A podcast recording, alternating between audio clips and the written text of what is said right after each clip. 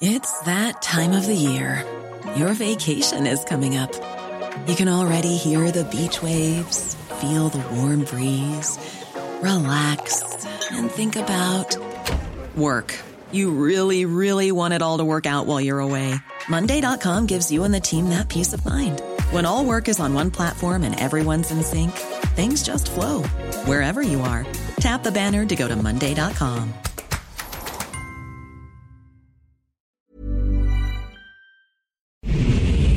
Ahora inicia A la Una con Salvador García Soto.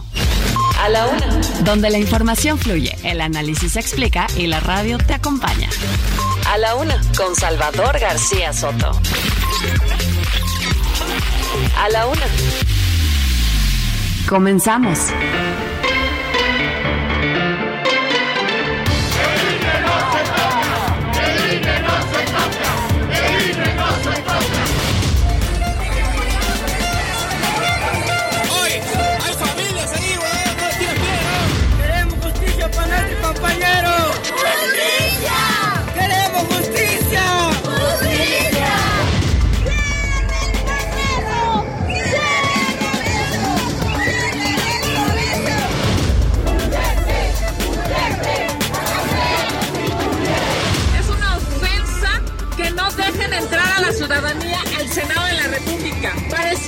Son unos delincuentes metidos adentro de su cloaca.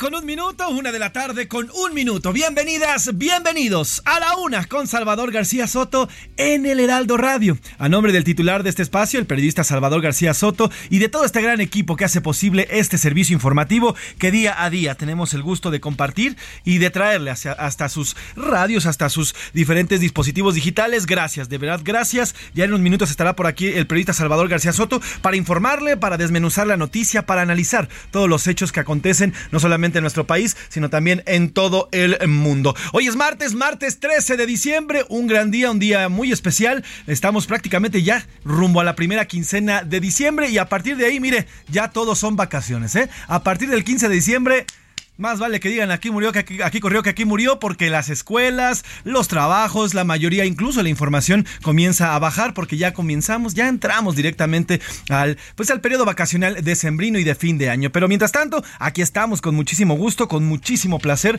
y todo este grupo de profesionales de la radio, del periodismo y de la producción a su servicio para, para informarle en este martes 13. Tenemos 22 grados centígrados aquí en la capital, vamos a llegar hasta los 23, pero por la noche, como ya nos estamos acostumbrando, alcanzamos temperaturas frías. 7 grados centígrados va a ser la mínima para este martes. Y en el norte de la República Mexicana ya caen las primeras nevadas. Vamos a ir más al ratito hasta Sonora porque ya hay nevadas. Ya cambiaron incluso los horarios para las escuelas. ¿Por qué? Porque el frío comienza a pegar macizo. 11 días para la Nochebuena, 12 días para la Navidad y 18 para el 2023. Así que váyase preparando. Seguramente ya está armando los planes con su familia, ya está armando los planes con sus amigos o también ya está en las plenas festejancias, el, el festejo total y absoluto con sus compañeros de trabajo y también con sus amigos. Así que bueno, pues a disfrutar, a disfrutar muchísimo estos días, estos últimos días ya de diciembre, 18 días nos queda nada más de este año. Hoy vamos a escuchar los mejores villancicos, los mejores villancicos y vamos a tener música navideña ya, ya enfilándonos prácticamente a esta celebración. Además, bueno, le vamos a tener libros, vamos a regalarle libros y discos que tenemos. Más al ratito les vamos a dar cómo vamos a, regalar estos libros, la convocatoria, la pregunta, en fin, todo vamos a tenérselo. Por lo pronto, ¿qué le parece si entramos de lleno a la información, de lleno a los temas que tenemos para este martes? Antes, antes que nada, bueno, pues está jugando ahora, ahora mismo Argentina y Croacia, ya están dándose durísimo en la semifinal, la primera de ellas, la primera semifinal del Mundial allá en Qatar. Más al ratito platicaremos con señor Oscar Mota, que seguramente nos tiene, nos tiene toda la información al respecto. Oiga, y los temas, rapidito en el Senado, ya se alistan para aprobar el plan B de la reforma político-electoral hace unos minutos. El senador Ricardo Monreal ya definió que será mañana. Mañana, cuando sea subida al Pleno, esta minuta que se aprobó, mire, ayer, ¿eh? así rapidito, sin leer y sin chistar. ¿eh? Las dos comisiones, la de Estudios Legislativos Segunda y la de Gobernación, aprobaron en sus respectivas eh, comisiones, eso sí, sin la oposición presente y solamente con Morena y sus aliados aprobaron ya este plan B del presidente López Obrador y mañana será sometido a voto en el Pleno. Y otro más, oiga, al presidente López Obrador le encanta poner pausas y ahora acaba de anunciar una pausa en la relación con el gobierno de Perú. Así como lo oye, esta mañana en su conferencia de prensa el mandatario mexicano dijo que en medio de todo este ambiente convulso que se vive allá en Perú, nuevamente no reconoció a la presidenta del Perú, a la nueva presidenta. Eh, aseguró el presidente López Obrador que hasta que sea reconocida legalmente, híjole, yo no sé qué espera. Ya el Congreso peruano la reconoció, ya la nombró, bueno, ya está en funciones. Yo no sé qué espera para reconocerla, pero por lo pronto el gobierno mexicano ya declaró esta pausa. Pausa con el gobierno peruano, pausa con en estas relaciones diplomáticas. No van a sacar al embajador. Sin embargo, allá en Perú ya comienzan a haber movimientos sociales importantes. En la zona sur del Perú hay, en la zona de Arequipa y en estas zonas eh, muy, muy pegadas hacia Cusco comienza a haber manifestaciones. Eh, ya hay siete personas muertas que han muerto en manos de los policías tratando de contener estas manifestaciones que exigen la liberación de Pedro Castillo. Vamos a ir precisamente hasta este país, allí en Sudamérica, para contarle de primera mano qué es lo que está ocurriendo en el Perú. Oiga, y repunte, aquí en México los casos de COVID e influenza, aguas, ¿eh? Aguas. Están aumentando, están aumentando en estas temporadas y en esta época. Ya van eh, un aumento por lo menos del 20% en los casos positivos de COVID y en la influenza también ya comienza a generarse eh, pues por lo menos ciertas marquitas rojas en algunas partes del país. Hoy el subsecretario Hugo López Gatel pidió a los jóvenes sanos que mejor no se vacunen. Háganme usted el favor, es lo que les pidió hoy el subsecretario a los jóvenes sanos que no se vacunen y que cedan su lugar a las personas eh, vulnerables, a los grupos vulnerables. Esto es, quiere decir embarazadas, personas adultas mayores, niños menores de 5 años o personas inmunosuprimidas. Así que hoy el, el subsecretario pues le pide a los jóvenes que no se vacunen para ceder su lugar. Y bajo cuidado, el gobernador eh, de Puebla, Miguel Barbosa, se encuentra hospitalizado. Esto luego de sufrir complicaciones de salud. Los médicos aseguran que está estable, sin embargo, bueno, pues todavía está, está eh, hospitalizado el, el gobernador poblano. Le contaremos qué es lo que va de su salud. Oiga, y platicaremos de Coahuila. Ayer Morena, en una conferencia de prensa, el presidente nacional de Morena, Mario Delgado, informó, anunció los resultados de estas encuestas internas que se realizan en el partido para definir a quién será el, eh, pues, no todavía no candidato, pero el que a la postre será candidato, pero por ahora es el, como el guardián de la 4T allá en Coahuila, así que se definieron y se decantaron los morenistas por el señor Armando Guadiana, el senador Armando Guadiana, y bueno, pues eh, ya su contraparte o con quien estaba eh, eh, en la pelea por este, por este cargo, el señor Ricardo Mejía Verdeja, ya rechazó, desconoció los resultados de esta, de esta encuesta. Vamos a platicar con ambos aquí en A la Una para conocer las posturas. Y en los deportes se cocina el primero. En estos momentos Argentina y Croacia disputan el primer boleto a la final de la fiesta mundialista. Le tendremos el reporte de lo más importante y además sangre nueva. El señor Oscar Mota nos va a contar. Luis Estrada Derbez, sobrino del comediante Eugenio Derbez, ya debutó con el primer equipo del Cruz Azul. Así que bueno, pues sangre nueva también en el Cruz Azul porque acabando el mundial, bueno, pues viene también nuestro torneo aquí en México, el torneo del fútbol y el fútbol va a seguir y el balón va a seguir girando aquí por lo menos en nuestro país, Salvador. ¿Qué tal, José Luis Sánchez? ¿Cómo están? Muy buenas tardes. Es un gusto saludarlos. Gracias, José Luis Sánchez, por haber arrancado este espacio. Nos entretuvo por ahí un poco el tráfico, pero estamos listos como todos los días para llevarle la mejor información. A partir de este momento ya le adelantó José Luis Sánchez los temas que tendremos en este martes, martes 13 de diciembre. Oiga, martes 13, ¿eh? para algunos de buena o de mala suerte, según lo quiera usted ver. Yo digo que de buena. ¿Usted qué dice? ¿Es de buena o de mala suerte? Por lo pronto en martes ni te cases ni te embarques, como dicen por ahí, y menos en martes 13. Y bueno, dichos los temas que tenemos listos, ya nos los comentaba José Luis Sánchez, temas interesantes para comentar, para opinar, para debatir y para eso, como todos los días, le hago las preguntas de este martes para que usted participe de este espacio y nos ayude a hacerlo. En A la Una te escuchamos. Tú haces este programa. Esta es la opinión de hoy. Y en la opinión de este martes le tengo tres temas para comentar, debatir, opinar. El primero de ellos, el subsecretario de Salud, Hugo López Gatel, le pidió a los jóvenes que estén sanos, que no se vacunen contra la influenza. Dice porque hay mm, pocas dosis y hay que ceder sus dosis a los adultos mayores. Bueno, esto solo se ve en México. Un subsecretario pidiéndole a la población joven que no se vacune. O sea, ¿no se le ocurre pensar al señor López Gatel que los jóvenes pueden enfermarse y contagiar también a los adultos mayores, por ejemplo?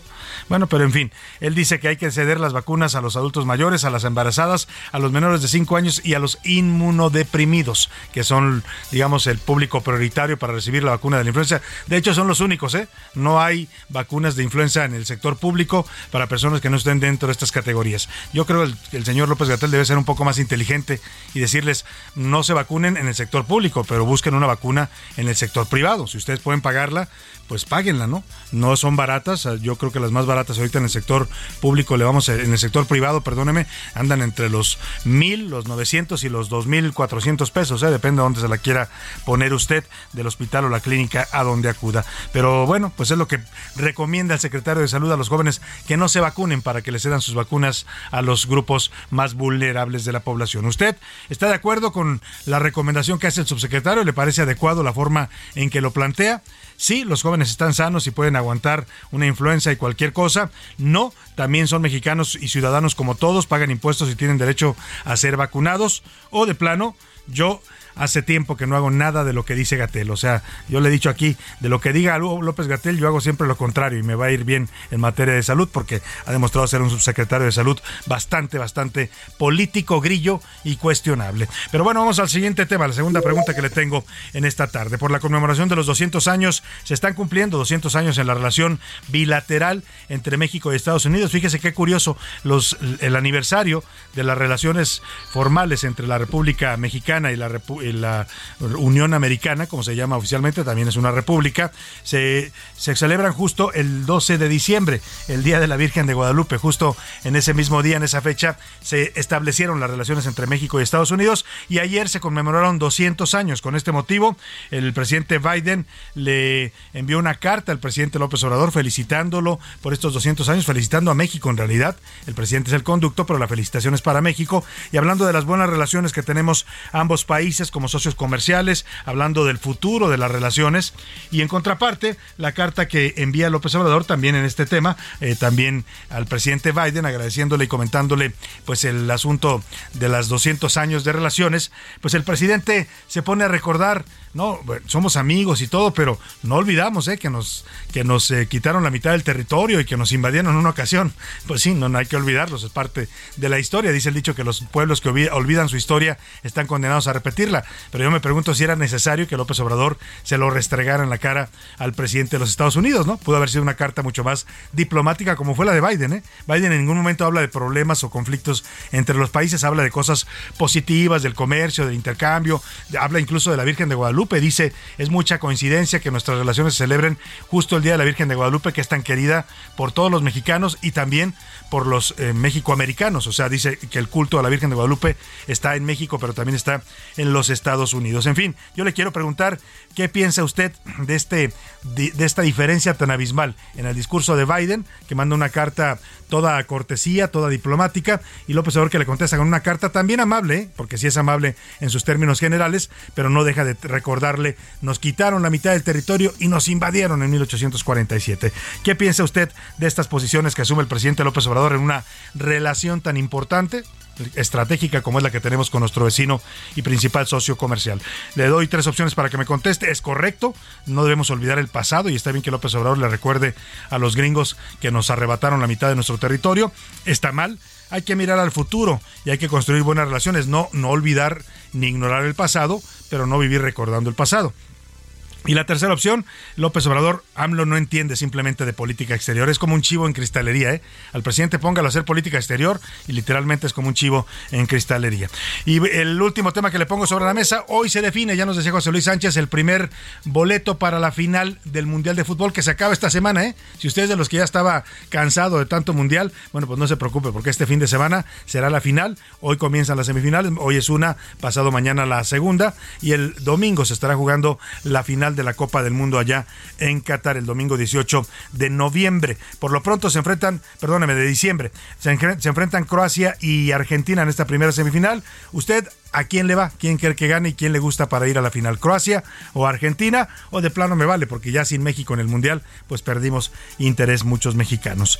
El número para que nos marque es 5518 41 51 99. Nos puede mandar mensajes a través de texto de voz, usted lo decide. Aquí lo que importa es que su opinión siempre cuenta y siempre también la escuchará usted al aire. Y ahora sí, vámonos al resumen de noticias, porque esto como el martes y los 200 años de la relación México-Estados Unidos y la final y la semifinal del Mundial de Qatar ya comenzó. Bajo el agua.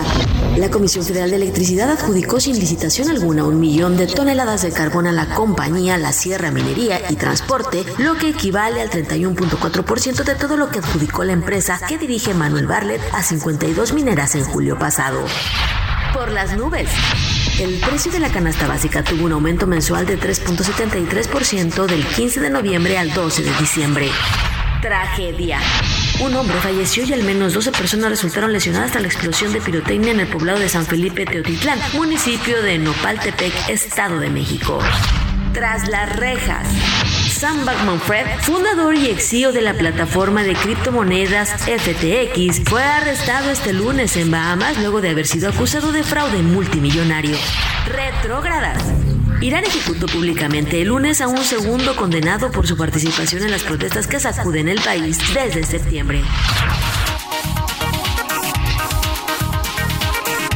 Una de la tarde con 15 minutos y vamos a la información.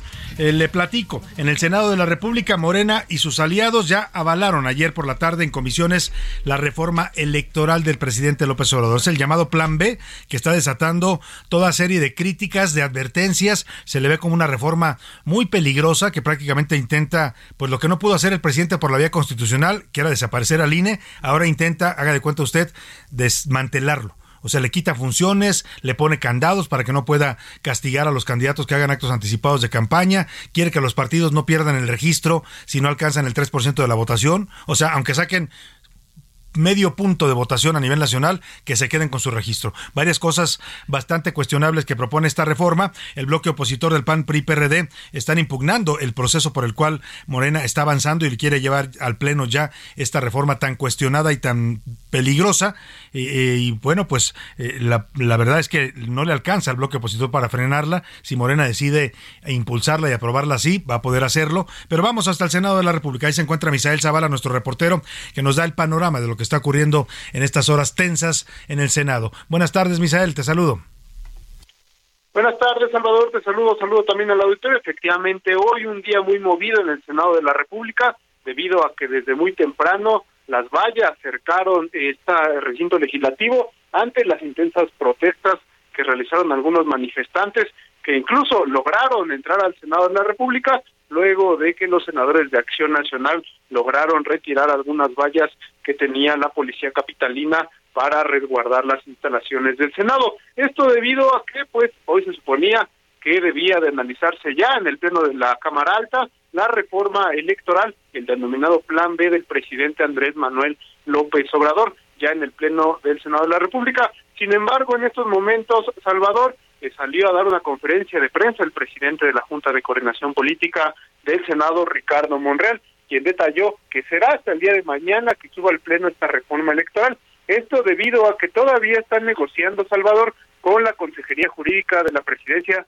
y también con la Secretaría de Gobernación algunas modificaciones que podría tener ya este dictamen, este dictamen que avalaron ya las comisiones tanto de Gobernación y Estudios Legislativos Segunda podrían estar modificando y presentando algunas reservas ya hasta el día de mañana en el Pleno del Senado, donde Morena y aliados, como bien lo comentabas, hay, eh, tienen mayoría en el Pleno y debido a que son modificaciones a leyes, pues únicamente necesitan la mayoría simple y no una mayoría calificada de dos terceras partes como en una reforma constitucional, por lo que se espera que el día de mañana pues sí pase esta reforma y sea enviada a la Cámara de Diputados. ¿Qué te parece si escuchamos cómo lo dijo el senador Ricardo Monreal?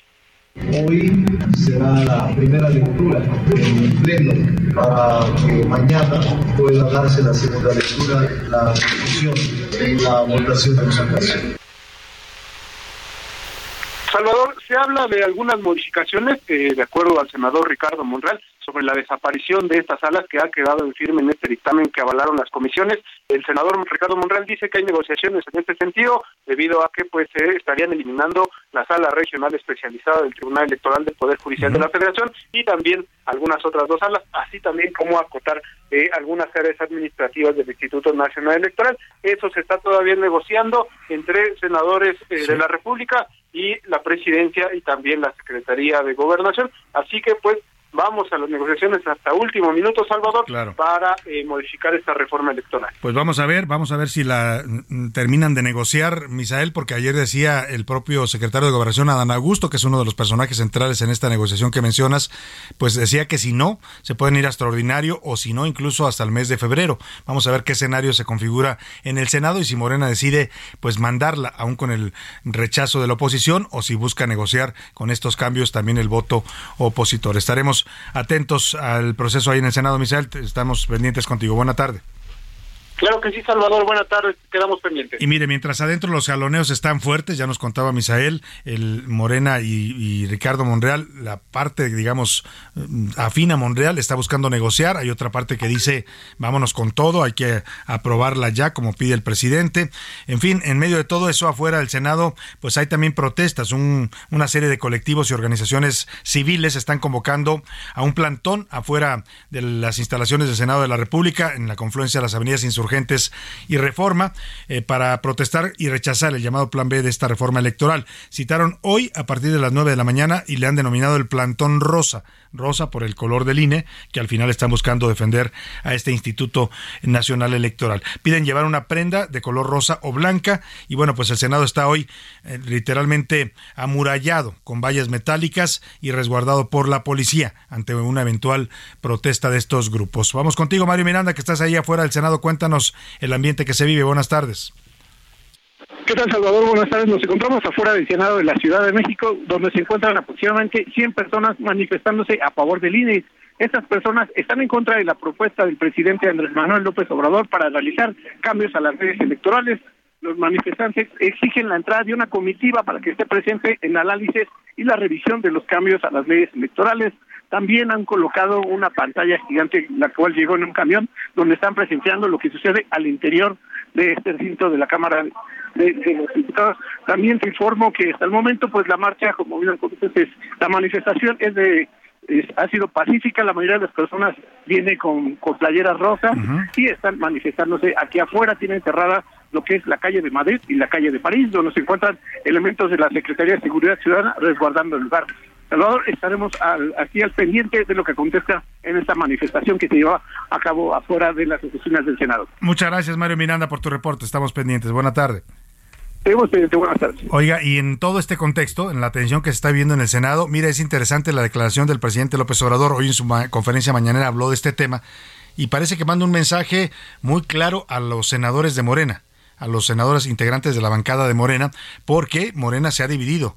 O sea, Monreal Ricardo Monreal que usted sabe ya que está catalogado como el rebelde de la 4T, el presidente López Obrador no lo quiere, lo ha prácticamente proscrito, ¿no? Aunque de dientes para afuera dice, "No, le tengo respeto", pero en la realidad pues lo ha proscrito, lo tiene lo tiene pues vetado, como se dice, no lo recibe, no habla con él, ya se rompió todo tipo de relación y diálogo y se habla de que en esta coyuntura en la que Monreal está buscando negociar la reforma, le puso freno, eso no le gustó al presidente, por supuesto, pero también se habla de que pueden estos senadores de Morena pues no solo rechazar la reforma, reforma si no, si no se logra modificar como están pidiendo ellos, sino incluso en algún escenario de ruptura que podrían seguir a Ricardo Monreal. Se habla entre 14 y, 20 senadores de Morena, ¿eh? o sea, no es menor. Podría incluso Morena perder la mayoría si se llega a fracturar la bancada del Senado y si estos 14 o 20 senadores, vaya usted a saber cuántos son en realidad, se dejan eh, seducir o, se, o, puede más su lealtad hacia Monreal que hacia Morena. Por eso el presidente hace este llamado, escúchelo usted y le va a encontrar todo el sentido. Yo soy muy importante y como no me tomaron en cuenta, pues me voy. Además me están tirando un lazo, Los del bloque conservador. Yo les diría a los que podrían tomar, que serían muy pocos, ese camino, que tengan cuidado porque, ¿qué les pueden asegurar los del bloque conservador? Pues ahí está, ¿eh? ojo con lo que dice, es una de, evidentemente una declaración dirigida a Monreal, no lo menciona por su nombre, pero también está diciéndole a los senadores que están muy cercanos a Monreal y que son varios morenistas, pues ojo, tengan cuidado, ¿eh? no se dejen seducir por el canto de las sirenas, les dice el presidente a los senadores leales a Ricardo Monreal. Y vamos a tener hoy un día de villancicos, ya se siente en el ambiente la temporada navideña, estamos ya prácticamente pues a qué 10 días de la Nochebuena 10 días, no, sí, más o menos 11 días de la Nochebuena y a, 15, a 14 días, 12 días de la Navidad. Entonces vamos a empezar con los villancicos. ¿Qué le parece? Vamos a arrancar este, eh, este día, esta tarde musical con villancicos navideños y este pues se llama pues el burrito sabanero. Es un género musical que se canta en las Navidades, propio de origen eh, mexicano, el villancico, y bueno, español más bien, y nos llegó desde España. Y este que le voy a presentar es un villancico venezolano. Vámonos con el burrito sabanero y seguimos aquí con más para usted en la laguna.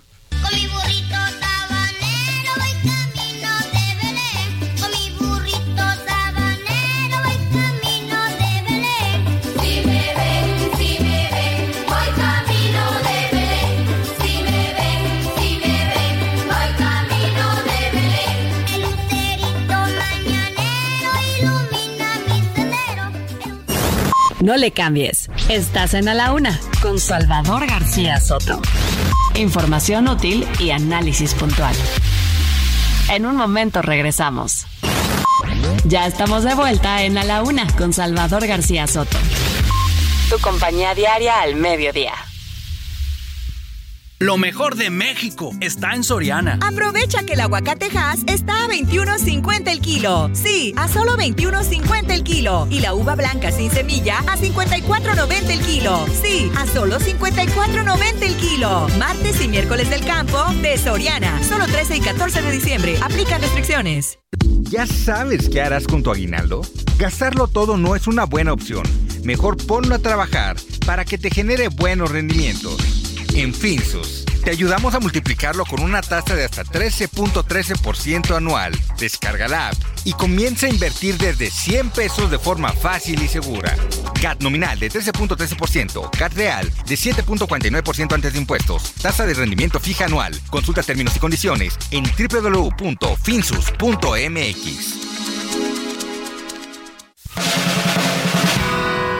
La rima de Valdés o de Valdés la rima. Así casual me acordé de patria, mas no mi cuna, sino de aquella vacuna que hace años dijo Andrés que venía a dar un revés a muchas otras vacunas, pero creo que allá en la luna ya dejaron el proyecto y al archivo así directo me lo mandaron de una. Y si yo no mal recuerdo, la vacuna sería china, pero la neta se arruina y en los trámites me pierdo, pero hay que ser medio lerdo si no entendemos qué pasa, ni en defensa propia abraza, aunque su gente defienda, pues ojalá que trascienda, no cambie la calabaza. Estaba en la última fase de investigación la cosa, pero el CONACIT no goza de recursos, pues no le hace lo que ha de pasar que pase con la vacuna mexica, pues a ver a quién se pican con sustancia susodicha. Yo no creo tener la dicha, y menos si no se aplican. El comienzo en la historia de los villancicos es un tanto incierto. Algunas fuentes indican que el primero en realizar composiciones con temática navideña fue el Marqués de Santillana, un militar y poeta español del pre-renacimiento. Aunque otras fuentes aseguran que los autores de este tipo de música fueron clérigos en el siglo V.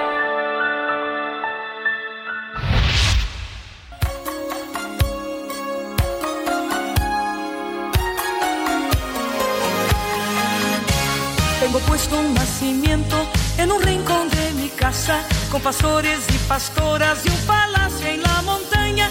Allí vive el rey Herodes, allí viven sus soldados, todos están esperando que lleguen los reyes magos.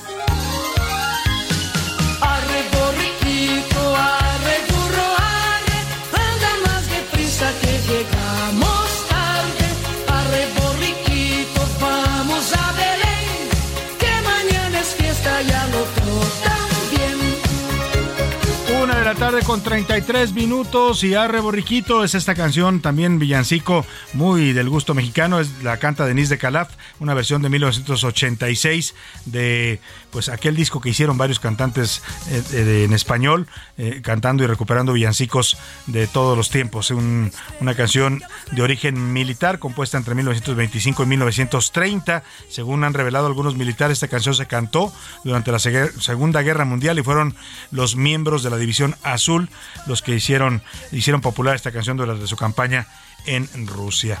Bueno, pues eh, también otro, otro villancico originario de España, como la mayoría de los villancicos se provienen de allá de España y se han adaptado también al gusto latinoamericano. Seguimos con más en la una en este día de villancicos, ya huele a Navidad.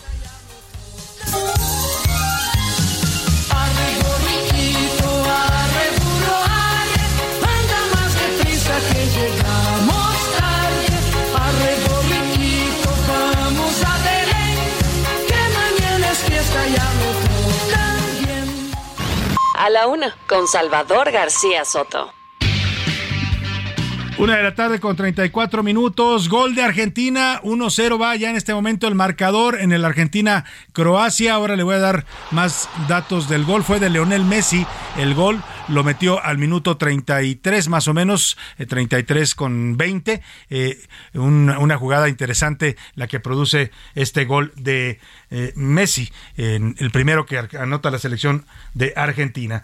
Vamos a comentar un momento más con Oscar Mota con este tema de la selección del primer gol. Eh, bueno, pues se pone adelante Argentina en el minuto 35 del partido. Vamos ya con esta ventaja de Argentina sobre Croacia. Se ve que el partido se va a poner interesante. Bienvenido, Oscar Mota, ¿cómo estás? Mi querido Salvador García Soto, amigas y amigos, soy un gran día para ganar gol de Messi, que por cierto la semana pasada se había convertido ya en. Eh, había empatado a Gabriel Batistuta como máximo goleador de la selección argentina en mundiales. Con este gol lo supera, queda ya en solitario como el máximo goleador. Y además, querido Salvador, amigos, el partido número 25 de Lionel Messi en mundiales. Se está empatando a Lothar Mateus con este el récord como jugador que más ha, participado en mundiales. Y pase lo que pase en este juego, ya sea en un tercer, este, un tercer lugar o, por la final, Messi será el que haya jugado más partidos. Y además va a ser, sin duda, si llegan a la final Argentina, va a ser el Mundial de Messi, ¿no? O sea, digamos, se esperaba mucho que tuviera ya este desempeño en un Mundial Messi, yo creo que este va a ser el, mejor Mundial para él. Ha cargado con Argentina completamente, ha sido, es el goleador, cinco goles ya eh, con Argentina en este Mundial. Un dato también interesante con los argentinos, querido Salvador, nunca han perdido una semifinal. Semifinal que disputan en el Mundial, nunca la han perdido. Disputaron una en Uruguay 1930, la ganaron. Argentina 78 la ganaron. México 86 la ganaron. Italia 90 la ganaron. 2014 en Brasil la ganan y ahorita la están ganando. Pues van ganando hasta el minuto 36. Oye, veía un jugador de Croacia que trae una especie de, de máscara, eh, supongo que tiene alguna lesión, no sé si en la cara o en la cabeza, pero trae una especie y está jugando con esta especie de máscara. Tiene que ver con estas protecciones que exactamente vienen después de eh, jugadas como, con cabezazos o encontronazos que tienen. Exactamente. Eh, alguien que la popularizó mucho en este mundial es este Hyun-Min Son, jugador coreano, que él se popularizó mucho porque tenía exactamente ese tipo de protección y sus aficionados, los aficionados coreanos empezaron a conseguir antifaces tipo Robin, ¿no? Batman y Robin, y entonces era una manera de mostrar su apoyo a lo que estaba eh, lo que tenía Hyun Bueno, pues este que trae la máscara se llama Josko Josco Bardiol. Así es. Josco Bardiol. Bueno, pues ahí está. Vamos a estar pendientes contigo, Oscar. Cualquier jugada interesante o gol en el partido de esta primera semifinal del Mundial de Qatar nos estarás comentando. Gracias, Oscar. Ay, un gran día, perdón. Volvemos más adelante con Oscar Mota. Oiga, y vamos a. Esto ya le decía hace un momento que el, presidente López Obrador, puesto a llevar la política exterior de este país, se ha vuelto un chivo en cristalería. ¿eh? Nos ha buscado y nos ha provocado conflictos innecesarios, absurdos. Se peleó con España por la conquista, ¿no? Porque no nos piden disculpas de la conquista. Eh, eh, bueno, hasta la monarquía, hasta el rey se pronunció al respecto. Allá lo criticaron muchísimo en los programas de radio, de televisión, en la prensa. Los propios españoles se preguntaban qué le pasa al presidente de México, ¿no? Que viene a revivir un tema de tantos siglos atrás. Y bueno, eh, pues, es por poner un ejemplo, ¿no? Se ha conflictado con Estados Unidos por declaraciones también, por su política energética, por una serie de situaciones y bueno, ahora con, en Latinoamérica, eh, no fue a la cumbre de las, de, las Américas, por, por, ejemplo, no en junio pasado en Los Ángeles por apoyar a Maduro y a Díaz Canel y a el señor eh, ay gol Espéreme, gol, gol, Oscar Mota. A ver, perdóneme que interrumpa, eh, discúlpeme que interrumpa la nota. Oscar Mota, segundo gol de Argentina. Argentina se coloca 2 a 0, querido Salvador. Hace unos momentos cae precisamente el gol del seleccionado argentino en una descolgada veloz, brutal y completamente efectiva. El equipo de Argentina se coloca 2 a 0. Se están enfrentando, querido Salvador, amigos, eh, los últimos dos semifinalistas. Eh, Argentina fue semifinalista 2014, les daba el dato hace un momento, la ganó. Y bueno, Croacia fue eh, semifinalista en el 2018 en ese entonces también la ganó. Y ahora se coloca 2 a 0 abajo. El gol, por supuesto, ahí del equipo argentino que van avanzando, van avanzando pasito a pasito, dice la canción, querido Salvador. ¿El gol de quién fue? En un instante, en un instante lo. De Julián. De Julián Álvarez, ahorita lo, lo, lo platicamos. Y estamos obviamente viendo la, la, parte descollante, obviamente, en un. un contragolpe veloz. Veloz. Y Mira. hasta la se cocina. lleva la defensa y todavía alcanza a tocarla para burlar al portero. Argentina que busca ser querido Salvador junto con España, apenas el segundo equipo que después de perder su primer partido del Mundial llegan a ser campeones. España lo hizo en el 2010, ahora Argentina pierde contra Arabia, este batacazo que uh -huh. dimos al inicio del Mundial, y a partir de ahí, pues obviamente le gana México, le gana Polonia, O pasó sea, sobre Australia, pasó Igual sobre que Países España en Bajos, aquel mundial empieza mal, empezó mal, pero se fue mejorando. Hasta ahora y- España es el único que lo ha hecho. Pues sí, y ahora vamos a ver si Argentina es el mismo caso. Por lo pronto 2 a 0, gol de Messi, gol de Julián Álvarez por la selección de Argentina contra Croacia. Estaremos pendientes contigo, Oscar. Continuamos. Y vamos a retomar el tema del presidente Go- eh, López Obrador, que también nos anda metiendo goles a los mexicanos, pero en la política exterior. Le decía, ha provocado muchos conflictos y el más reciente tiene que ver con esta, este pleito con Perú. Yo le preguntaba el otro día, ¿usted tiene algún problema con los peruanos? Yo no, francamente, yo creo que es un, un pueblo eh, hermano, ¿no? Que tenemos muchas mm, similitudes y cosas en común. Ellos fueron sede de un imperio prehispánico como el incaico. Nosotros fuimos sede de las culturas prehispánicas aztecas, mayas, ¿no? Toltecas, en fin. Eh, pero, pues el presidente López Obrador se enojó porque depusieron o mm, le de- derrocaron del poder, pues, de manera constitucional, ojo, de manera constitucional, ¿eh? El Congreso lo quitó con base en la Constitución del Perú a Pedro Castillo, pero eso no le gustó al presidente inventó que había habido mil conspiraciones, que había acoso, no es el único que lo sostiene, déjeme decirle, también Colombia eh, y creo que Argentina. Colombia, Argentina y Bolivia sostienen esta tesis de que Pedro Castillo fue víctima de acosos y campañas por parte de la derecha eh, peruana. Mm, Pero más allá, el presidente ha llevado las cosas al extremo. No ha querido reconocer a la presidenta Dina Boluarte y eso ha hecho que hoy estemos ante una especie de impasse diplomático. Todavía no eh, pues conflicto porque no escala a una ruptura de relaciones, pero sí en un impasse. Ya la embajada eh, de México en Perú eh, fue allá en Lima, fue llamada a cuentas el embajador por parte de- del Ministerio de Relaciones Exteriores y del Congreso, pues que le preguntaron al embajador, ¿y qué le pasa a tu presidente? ¿De cuál fumó? ¿Qué, qué, le- qué- qué- qué sucede? ¿Qué trae contra nosotros? Está cuestionando nuestros procesos internos, está opinando sobre nuestra política interna.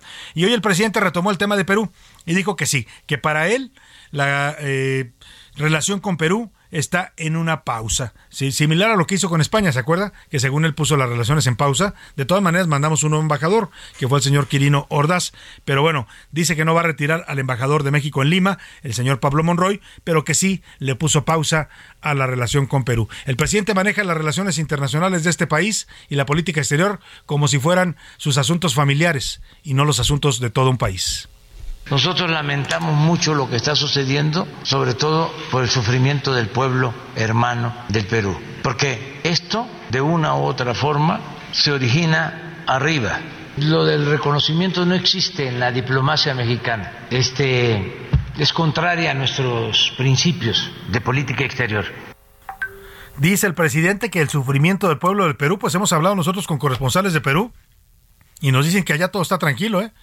Que todo está normal. Sí hay grupos que están protestando, que eran afines a Pedro Castillos, hay eh, sobre todo en el sur del Perú algunos grupos, pero eh, ya hubo muertos incluso en las confrontaciones con la policía, pero digamos no hay un, un- levantamiento, no hay una crisis en Perú. Si usted va a Lima, eh, está todo tranquilo. O sea, lo hemos platicado con corresponsales, pues nos han dado este panorama, igual hemos hablado con diputados del Congreso, pero el presidente dice que está sufriendo el pobre pueblo de Perú y por eso él pone en pausa las relaciones. Vamos justamente hasta allá, hasta la ciudad de Lima, Perú, con la periodista independiente Keila Meléndez, que nos da un panorama de lo que está sucediendo en estos momentos en su país. Te saludo, Keila, muy buenas eh, tardes allá en el Perú, ya son las 2 de la tarde con 43 minutos. Buenas tardes.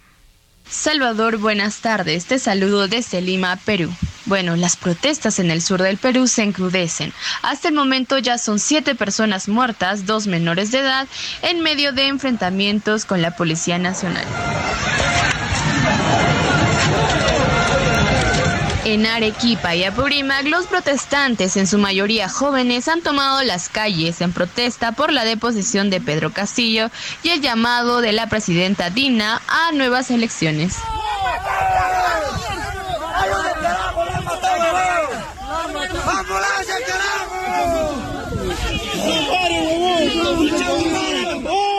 Las protestas afectan ya al turismo. Algunos vuelos a Cusco han sido cancelados mientras las corridas de tren a Machu Picchu fueron suspendidas.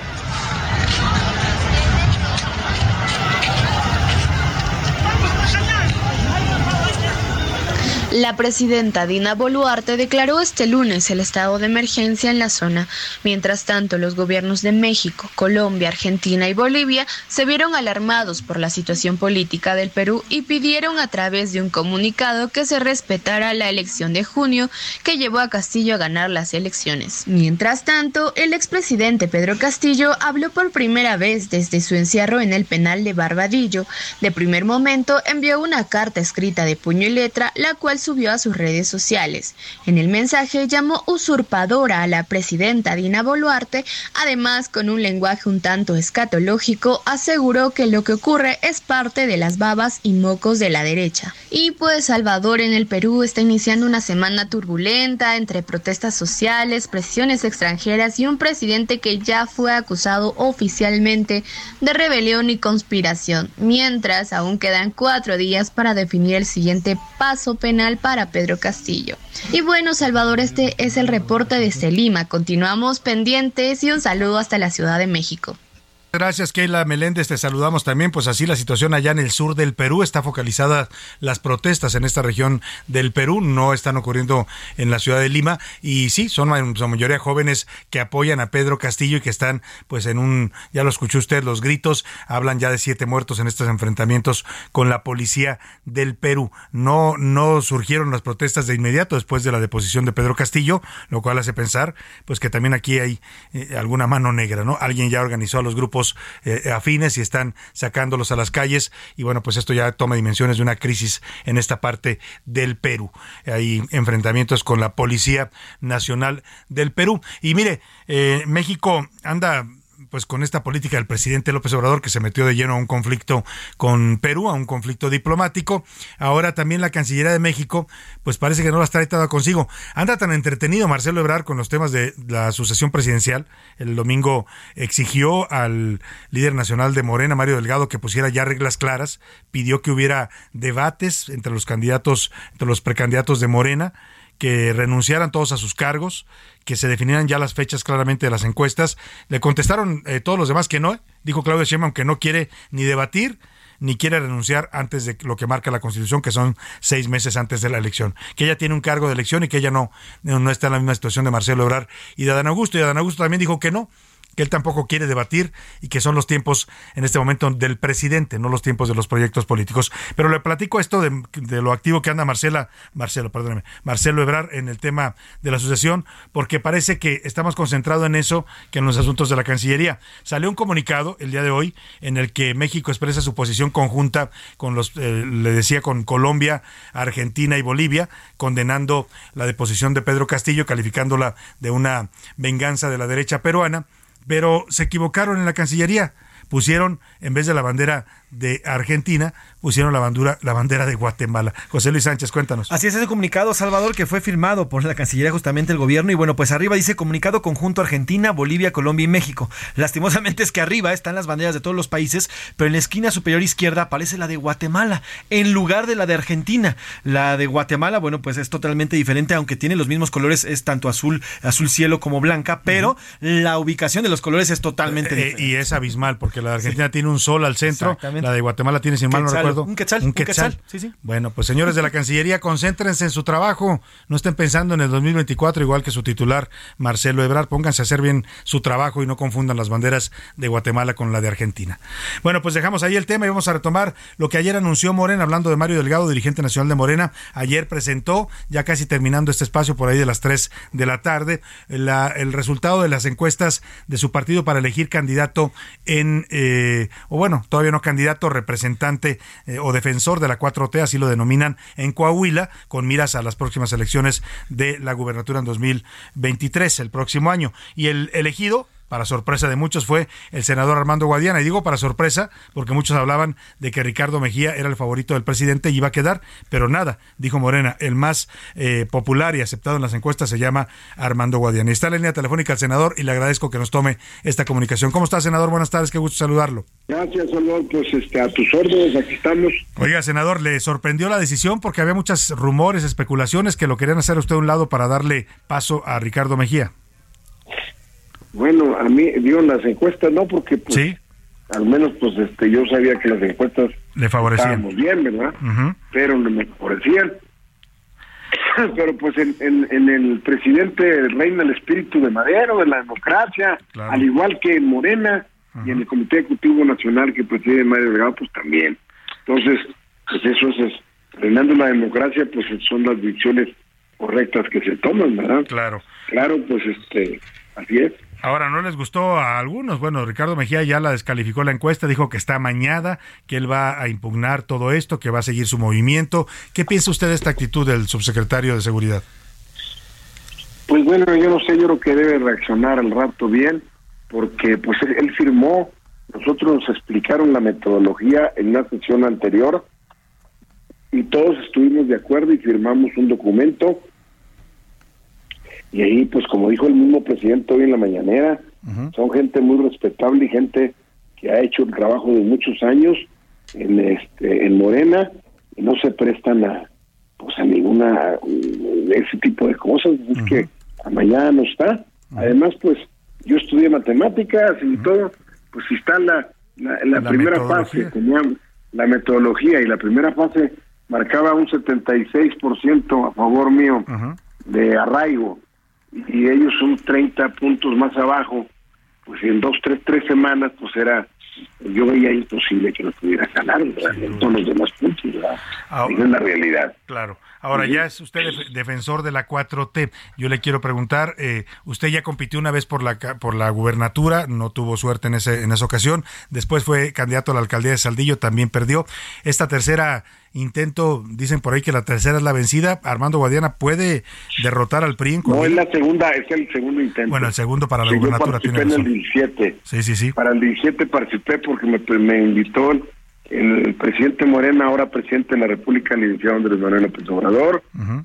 Yo le dije que con todo gusto y con todo el honor lu- lucharía y, y con pero que era, no era fácil ganar, puesto que pues este precisamente lo que le pasó a su secretario, el, el tiempo, el arraigo no se logra de la noche a la mañana, ¿verdad? Entonces, entonces le dije, yo me doy por servido, voy a hacerle toda la lucha, pero me doy por servido que el próximo año, el 2018, seas tú el presidente de la República, como así fue.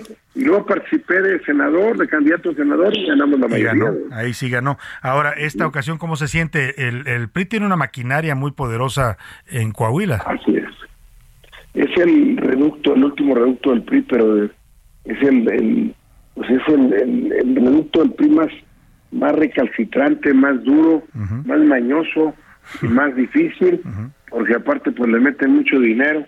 Claro, dinero de nuestros impuestos, dinero que, que, que, se, que, que hacen ahí, pero de todas maneras, pues yo creo que ahorita las condiciones son diferentes, porque Morena ya creció, hemos crecido, un servidor también ha crecido más, tenemos más arraigo, entonces debemos ganarles si nos aplicamos y luchamos y trabajamos como es debido. ¿Puede acabar Armando Guadiana con el Moreirato en Coahuila? Y eso es lo que vamos a hacer, vamos a acabar con el Moreirato y vamos a acabar, vamos a ponerle los últimos clavos al ataúd del PRI allá en Coahuila, este ahora en, en el primer domingo de, de junio del, del año entrante, una vez que se abre el proceso, se abre el proceso el 23, el primero de enero.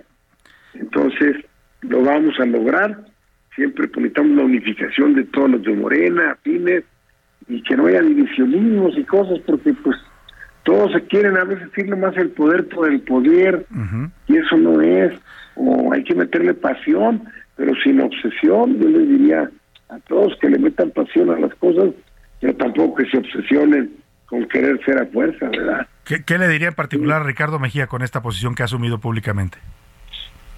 Pues yo diría que le dé una repensada, que no, no le vemos problema. Yo no tengo ningún rencor de ninguna especie y al contrario necesitamos a todos y yo voy a buscar eh, posteriormente a Ricardo Mejía y hablaré y vamos a hablar con todos porque necesitamos de todos para poder ganarle al PRI y sacarlo ahora en el 23. Pues senador Armando Guadiana, le dejamos todo el éxito en este eh, proyecto que emprende usted ya como defensor de la 4T y precandidato oficial de Morena al gobierno de Coahuila. Muchas gracias, senador, un gusto saludarlo. No, hombre, gra- gracias, eh, Salvador, muy amable y estamos sordos. Un saludo a todo Muchas gracias. este, tu auditorio y a todo la gente que tienes en la prensa, que te leen mucho. Le agradezco. Leemos muchos en la prensa escrita, ¿verdad? Le agradezco ¿Sí? mucho, senador. Buena tarde. Buenas tardes. Pues ahí está el senador Armando Guadiana. No está fácil la pelea, ¿eh? Va contra, lo dijo él bien, el último reducto del PRI, donde hay una maquinaria bastante poderosa electoral. Coahuila no es cualquier otro estado de la República en materia política, es un estado todavía muy priista. Nos vamos a la pausa con esto que se llama Ya vienen los Reyes Magos y regresamos a la segunda hora de A la Una.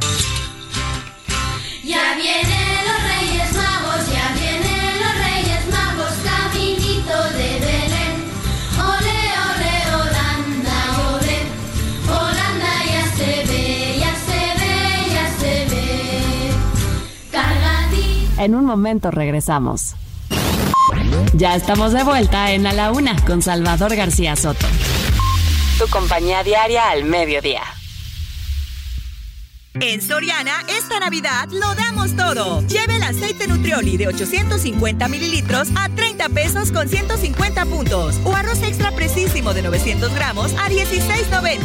Sí, arroz extra precisísimo a 16.90. Soriana, la de todos los mexicanos. A diciembre 14, aplican restricciones. Y para nuestro querido público, les tenemos una oportunidad exclusiva que no podrán rechazar. Llamen al 5521 2840 71 o visiten For Andrade en Calzada de la Viga 1880, Mexicalcingo, Iztapalapa. Código postal 09099, Ciudad de México. Y aprovechen este modelo Ford Expedition Limited 2022 exclusivamente en nuestra agencia. Y lo mejor es que la entrega es inmediata.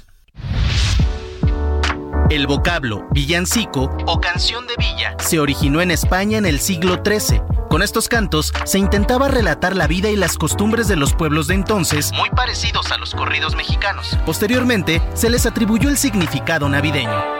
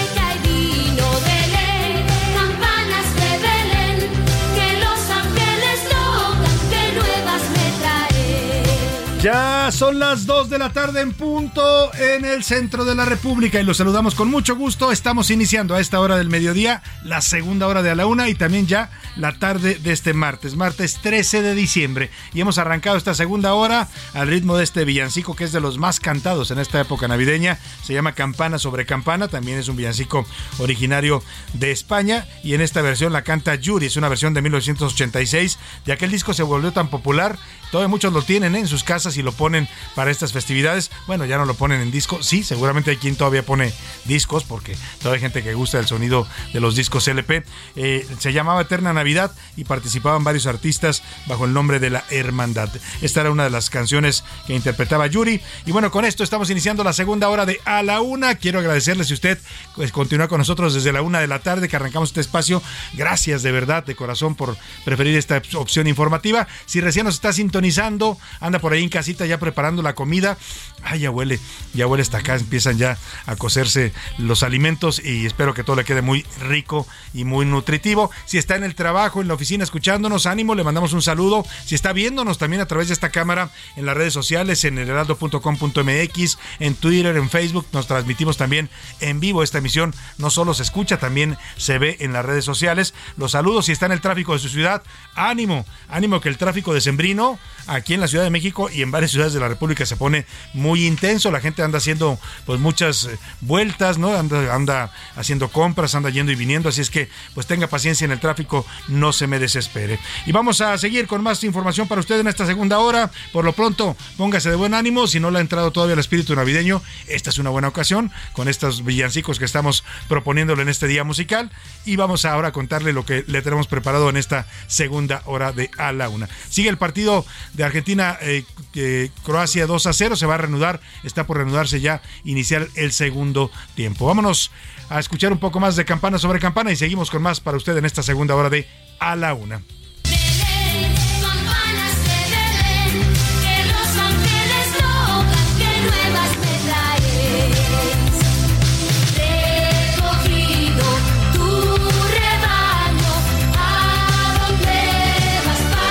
Bueno, pues sigamos, seguimos. Ya aquí varios andan ba- bailando en la cabina, ¿eh? Ya se pusieron como duendecitos a bailar en modo navideño. Ve a Milka Ramírez, a, a Iván Ramírez, que parece más bien más Santa Claus que Pastorcito. A Iván Márquez, perdóneme, que ya parece más Santa Claus que Pastorcito, pero porque está un poquito subido de peso. Pero bueno, a todos les mandamos un abrazo y ánimo a los que ya están en el espíritu navideño.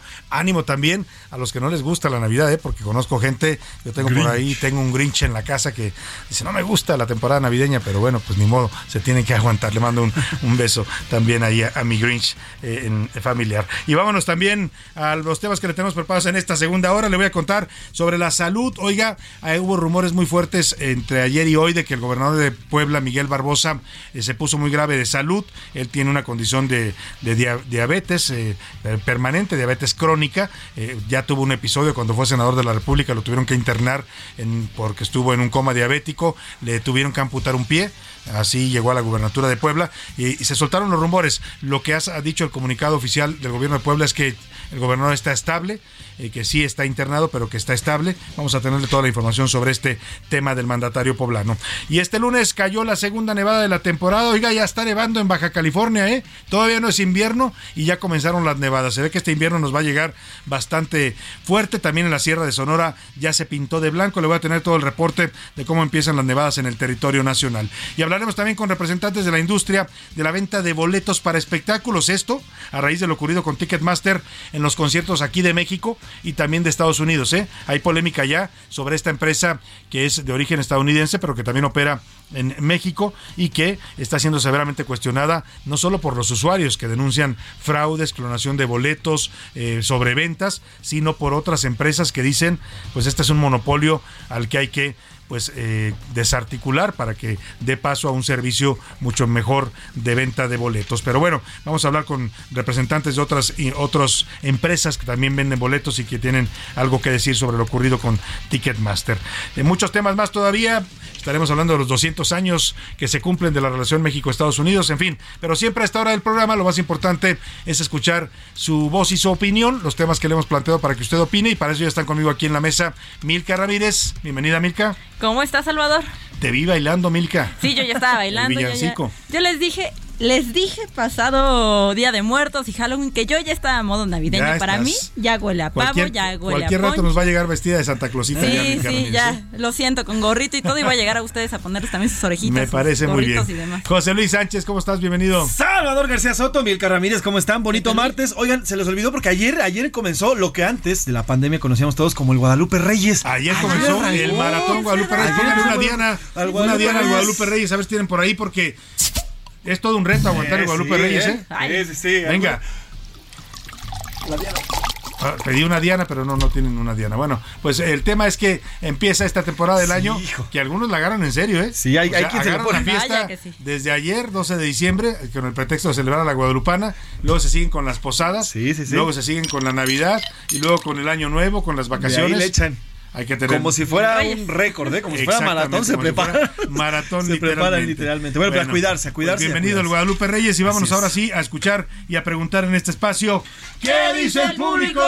Muchísimos comentarios, Salvador. Nos eh, dicen por acá. Saludos, soy Miguel Martínez. Me hicieron el día con los villancicos de hoy. Me Ah, hicieron qué recordar bueno. a mis hijas cuando estaban en el preescolar. Bueno. Saludos a todos, a mis amigos Qué de A la verdad que es música que evoca eso también, ¿no? Yo siempre le he Sí. dicho que la música tiene ese poder especial, nos hace recordar momentos, situaciones. Escucho una canción y se activan en el cerebro mil recuerdos, ¿no? A mí me pasa que escuchas una canción y te acuerdas de momentos, pero también te acuerdas de olores, de Sí, sí, sí. texturas, Sí, de colores, de, de situaciones muy interesantes. Es casi, casi como viajar al pasado, Salvador. Te ha pasado, le escuchas, Exacto. cierra los ojos y ¡pum! Estás ahí. Ya, él de se acordó de sus hijas, ¿no? Sí, Cuando sí, sí, estaban en el este kinder, ¿no? que Uh, cantaban imagínense. estos villancicos. Muchas gracias. Nos dice, buenas tardes, Salvador. Muchas felicidades por tu necesidad. Soy Rodolfo Rojas. Sobre Gatel, mejor que ya no hable. Cuando lo hace la riega, ya no tiene ética profesional y además, y sobre todo, no tiene la credibilidad de todos los mexicanos. Es más, yo creo que ni doctores, nos dice Rodolfo Rojas. Yo Saludos, creo que tampoco, y si lo es, es de los malos, ¿no? Es más grillo que doctor, el doctor Gatel. Y es que sí, oye, no puede decir eso, no se vacunen. no, o no sea, se él es una autoridad de salud.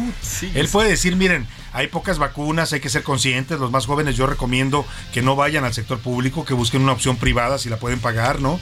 Eh, Pero decir, no se vacunen. Oye, equivale a, y si te mueres de influenza, Exacto. ¿te vas a, ir Ahora- a, a quién vas a culpar? ¿Al doctor Gatel? Ahora, desde el inicio, Salvador, ya con que hay una falta de vacunas, estamos mal, ¿no? Exacto. No tendría por qué no haber vacunas suficientes para los mexicanos si Pues es pagamos que- los impuestos. Es que todo se está gastando en dos bocas, ¿no? Exacto. Todo se está yendo al tren Maya, pues es las prioridades del presidente, pues. Eh, Alberto eh, desde Colima nos dice sobre lo de Chivo eh, como Chivo en cristalería describiste perfectamente la forma en que el presidente co- conduce en la política exterior. Saludos, Salvador. Muchas gracias, saludos también a usted. Nos dice también por acá, eh, el señor López Gatel ya no tiene la autoridad para decirnos qué hacer y qué no hacer sobre las enfermedades. Después de todo lo que vivimos durante la pandemia, hoy este personaje es el de menos credibilidad. Y mira, que en el actual gobierno hay quienes que de plano no le creemos, pero Ah, hay ni los competencia, a ver a quién no le crees menos, ¿no? Así es. Saludos, Salvador García Soto. Ayer ya no los pude escuchar porque me fui a mi comida con mi abuelita, pero saludos a mi abuelita que cumple años, eh, que cumplió años el día de ayer por su, sus 12, el- por el 12 de diciembre, que es el día de Ah, la Lupita. felicidades. Saludos, mi bonita abuelita, el que fue su cumpleaños. Bueno, pues felicidades a la abuelita de nuestro radio escucha, no dice su nombre, Sí, pero no dice. le mandamos un abrazo. Hoy Y es oye- cumpleaños de Rubén Cruz, por cierto, nuestro asistente de producción. Aquí le mandamos un abrazo en la cabina a Rubencito, que está con nosotros desde que andamos en la chuleta. Uh, ya llovió, ya estaba en la carrera con ya la varios Chuleta. años eh, trabajando juntos con Rubén Cruz. Un abrazo a Yo a quiero robarme estas mañanitas de Rubén Cruz para mandarle un beso de verdad grande y un abrazo a mi mami que cumple años también hoy. La señora Bertestela Macías Álvarez, te Ah, amo, mamita. Felicidades, Estela. Felicidades, te amo, mamita. Muchas felicidades. Y además, la mamá de José Luis es impresionante, ¿eh? porque tiene una vitalidad. O sea, da clases de aeróbics, da clases de no sé qué tantas sí, cosas. La ve usted, es una mujer totalmente activa y muy guapa, además. Saludos a, su- a tu madre. Mamita hermosa, yo siempre he dicho que Oye, tiene la cavidad de creación. Y Es también es cumpleaños de una, de una sobrina que le mando un abrazo, Carolina Gómez, que es hermana por aquí de, De Diego. De Diego, le mando un abrazo, también está festejando su cumpleaños el día de hoy. Pues saludos a- para todas y para todos ellos. Buenas tardes para todo el gran equipo. Como ya lo comenté, yo ya estoy cansado de verdad de todo lo que está pasando con este gobierno. No nos han dado absolutamente nada de lo que nos prometieron y por el contrario están poniendo de cabeza al país. ¿Qué podemos hacer al respecto? ¿Qué vamos a hacer al respecto? Todavía quedan dos años. Saludos, nos dice Francisco. Pues mire, de entrada aguantar, opinar, fijar nuestras posiciones públicamente, defender lo que usted quiera defender. Cuando se convoque algún tipo de, de- de movilización, pues hay que acudir si uno está de acuerdo con lo que se convoca y esperar al 2023 y luego al 2024. O sea, al final el instrumento que tenemos los ciudadanos es el voto, ¿no?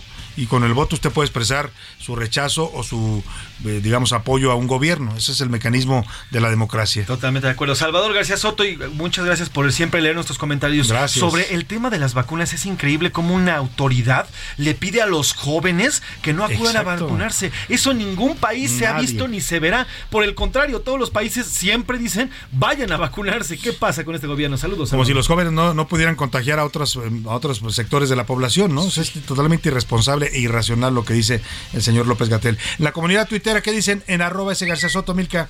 En Twitter sobre el tema precisamente de este llamado que hace López Gatel a no vacunarse a los jóvenes, el 4% está de acuerdo, dice que los jóvenes están sanos. El 23% que no es justo para los jóvenes y el 73% que ya de plano no le hace caso a Gatel. Ya de plano, Sí, ¿no? Ignoran lo que diga Gatel, ¿no? Exacto, ya para qué. Sobre el tema de la relación bilateral entre México y Estados Unidos y la respuesta de López Obrador a la carta de Biden, el 4% dice que no hay que olvidar el pasado, Ujú. el 14% que hay que mirar hacia el futuro y el 82% que López Obrador no sabe de política exterior. Bueno, pues eso está más que demostrado. El problema no es que él sepa o no sepa, los presidentes no tienen que saber de todo. ¿eh? Exacto. No, no piense usted que un buen presidente es el que sabe hacer todo, sabe eh, de todos los temas que tiene que gobernar un país. No, pero tiene que tener asesores calificados. Y en este caso, sí tiene un buen canciller como es Marcelo Ebrard. Lástima que el canciller está más ocupado y entretenido en ser candidato a la presidencia que en atender los asuntos de política exterior. Esa es una. Y la otra es que Marcelo Ebrard pues no se confronta con el presidente. ¿Tú crees que se va a pelear con el presidente? No, le va a no, decir, pero- oiga, presidente, espérese, no hable mal de Perú, no cuestione el proceso eh, eh, eh, constitucional, porque es una soberanía. No, no le dice, o sea, no le dice y lo deja que haga lo que quiera, pues. Le deja nombrar hasta su- a sus amigos, este, Embajador. embajadores, ¿no? En fin. Y sobre el partido Argentina y Croacia, el 32% dice que va a ganar Argentina, el 51% le va a Croacia y el 17% dice que no le importa. Oye, los mexicanos agarraron un odio contra Argentina, ¿eh? Sí, yo puedo entender que nos han pegado y nos han. Ahora le voy a preguntar a Oscar Mota, que anda por aquí, pero yo, yo por ejemplo, en este momento, con todo respeto, sí, sí apoyo a Argentina, porque es el, es el único Latino. latinoamericano. Sí, claro. O sea, hay que Sí. apoyarlo por identidad regional. Sí. Claro, nos ganó, pues sí, nos ganó. Pero eso de andar apoyando a Croacia o a Holanda, se me hace como que no, estamos un poco lejos del mundo eh, de los Países Bajos y de Europa del Este, ¿no? Sí, no hay Pero que bueno, ser ardidos, no hay que ser ardidos. no hay que ser ardidos. Sí, y la piel. A ver, Oscar Mota, ¿qué piensas tú de el que muchos mexicanos tomaron partido contra Argentina? La culpa la tiene el Canelo. La culpa la tiene el Canelo. No, no es cierto, no, no. Porque andaba echando pleito a Sí, Messi, andaba, claro. andaba bronqueando a Messi. No, pero mi querido Salvador, hola, Mil, ¿cómo estás? Te mando un gran abrazo. Eh, pues no solamente en México, hay como que una corriente mundial anti-Messi. Eh, por ejemplo, en, en España, los que están, digamos, del lado del Barcelona, sí, odian. pero los que están del lado de Real Madrid, anti-Messi y casi todo lo que tiene que ver, ¿no? Con, con- con Real Madrid y demás. Y en muchas partes del mundo están en contra de, de la Argentina. Eh, lo y que sí coincidiría es que ha habido críticas, Oscar, porque esta Argentina, esta selección en particular, se han portado un poco soberbios, ¿no? Cuando le ganaron a los holandeses, eh, eh, ¿a quiénes fueron los últimos que derrotaron? Sí. Eh, al, equipo de Países Bajos se estaban burlando se- de ellos, aunque tú decías también los holandeses traían lo suyo, Por ¿no? supuesto, fueron a patear, y no es por defender a argentinos, ni mucho menos, sino es parte de lo del juego. A lo largo del partido, diversas patadas. Quien ha jugado fútbol a diversos niveles Sí, entiende sabe. que este tipo de partidos. Los jaloncitos, jaloncitos, piquetes de ojos y por otras ahí los piquetes también. de por ahí, que eso lo jugó muy bien Holanda, pero el tema es que obviamente el equipo argentino son de los que pues inmediatamente les dicen repelan y entonces no dicen otra cosa. Entonces, sí hay un tema por ahí, como tú dices, anti, anti Argentina, anti Messi. Pero creo que es parte, y, y lo comentamos aquí desde que empezara el Mundial, el aficionado argentino vive el fútbol de, De manera muy intensa. completamente que yo creo que hasta fuera de, de, Sí, de- sí, fuera de de lo sí. que uno O podría sea, es como una especie de, de- de evasión Claro, para ellos el por fútbol. supuesto. Oye, por cierto, sigue 2 a 0 el partido, Sí. Oscar. Eh, con el gol que llega Messi, gol número 11, se pone a uno de Pelé en la historia de los mundiales y también está ya obviamente en la parte interesante, bueno, es el máximo goleador de Argentina como habíamos platicado y Julián Álvarez llegó a tres goles con la selección de Argentina, todos en este torneo. Bueno, pues ahí está, seguimos de cerca el partido de la semifinal del Mundial de Qatar. Más saludos rápidamente. Salvador García Soto, esto no estaba planeado, no estaba en el guion, no estaba aquí, pero quiero pedir primero un aplauso para ti, Salvador, porque el día de hoy se verá entregado Ah, el Premio Nacional de. Locución 2022 Ah, claro. a Salvador García Soto por eh, la categoría de Noticias Radio, el equipo de producción y de eh, también de información. Te preparamos esto. Salvador. Muchas gracias. Ya Pasa este- es la una de la tarde en punto en el centro de la República y los saludamos con mucho gusto iniciando a esta hora del mediodía a la una este espacio informativo que hacemos para usted todos los días, ya lo sabe, a esta hora del día. Aquí estamos para informarle. A la una con Salvador García Soto está a punto de cumplir cuatro años este 16 de enero de 2023. El programa con el que arrancó la barra del Heraldo Radio está de manteles largos. Y por si fuera poco, hay más que celebrar. Y es que la Asociación Nacional de Locutores de México ha galardonado este año a Salvador García Soto como el Premio Nacional de Locución 2022 en la categoría Noticias Radio. Le será entregada la medalla Juan José Bravo Monroy en la ceremonia que se realizará este martes a las 5 de la tarde en el Teatro Ferrocarrilero, en la colonia Buenavista, Alcaldía Cuauhtémoc. García Soto forma parte de la nueva generación de periodistas que han destacado por su pluma e información. Siempre veraz y oportuna. No solo ha escrito la columna Serpientes y Escaleras por más de 20 años, sino además ha conducido otros programas como La Chuleta, El Empujón y otros más. En el Heraldo Media Group ha destacado por el programa de A la Una en radio, mientras que en televisión en Noticias de la Noche. Sin duda, honor a quien honor merece. Donde quiera que me esté sintonizando, donde quiera que escuche usted a la una, le mando un afectuoso abrazo, un saludo a nombre de todo este equipo. Yo soy Salvador García Soto. Para la una con Salvador García Soto, Iván Márquez. A la una con García Soto. Oigan, muchas gracias. Sí me sorprendieron, ¿eh? Porque la verdad no, no me acordaba que hoy es la ceremonia. De hecho, hoy nos entregan el, reconocimiento de la Asociación Nacional de Locutores, que es el premio de noticias de, que lleva el nombre de Juan José Bravo Monroy, que fue un destacado eh, periodista, político, dirigente eh, social. Le pusieron este nombre. La verdad es un honor recibirlo y agradecido, agradecido con la Asociación Nacional de Locutores para de, de este reconocimiento que nos dan, que no es para mí, ¿eh? Para mí, yo voy a ir a recibirlo personalmente, pero es para todo este equipo de la UNA y si me apura, es para usted también que nos escucha, porque gracias a usted, a su preferencia, a que nos sintonice todos los días, pues es que este noticiero se ha posicionado entre los mm, más escuchados en la Radio Nacional y eso la verdad nos da mucho gusto. Gracias, gracias a mis compañeros de la producción y de información que hicieron esta pequeña cápsula de este reconocimiento. Y vamos a ir a otro tema importante. Le platicaba hace un rato, eh, vamos ya vamos a vamos a vamos a la entrevista, no, vamos a retomar la entrevista un poco más adelante. Vamos a hablar de los 200 años de la relación México-Estados Unidos en el marco de esta conmemoración. Ya le platicaba que se están cum- cumpliendo justo ayer, 12 de diciembre, fue el día que México y Estados Unidos establecieron sus relaciones oficiales. Esto tiene que ver, por supuesto, con la consumación de la independencia de México. Cuando México nace como país en 1821, un año después, ya establecido como la República de los Estados Unidos Mexicanos, formaliza sus relaciones con la República de los Estados Unidos, con la Unión Americana, y por eso se conmemora en esta fecha 12 de diciembre. Y bueno, hubo estos intercambios de cartas diplomáticas, cartas de reconocimiento. El presidente Joe Biden le mandó una carta a López Obrador, el presidente López Obrador le mandó una carta a Joe Biden, ya le platiqué más o menos el tono de ambas cartas. Por lo pronto, Milka Ramírez nos habla de estos, eh, pues, de estos vecinos distantes que somos, ¿no? Así los llamó Alan Reading en aquella gran novela en donde definía la relación México-Estados Unidos, una relación que nunca ha sido fácil, nos separa un mundo de cultura, de visión del mundo, pero al final estamos unidos y estamos compenetrados. En la, si usted va a todo lo que es el norte de la República, la mentalidad es más proestadounidense que, que son mexicanos, eh, orgullosamente. La gente de Tijuana, de, de Matamoros, de Reynosa, de Ciudad Juárez son orgullosamente mexicanos, pero también adoptan costumbres y visiones del otro lado del Río Bravo, porque conviven con ellos todo el tiempo. Y bueno, en general, nuestras culturas se han ido uniendo, nuestras economías se entrelazaron con el Temec y mantenemos una relación de eso. Yo creo que somos los vecinos distantes. Milka Ramírez nos platica.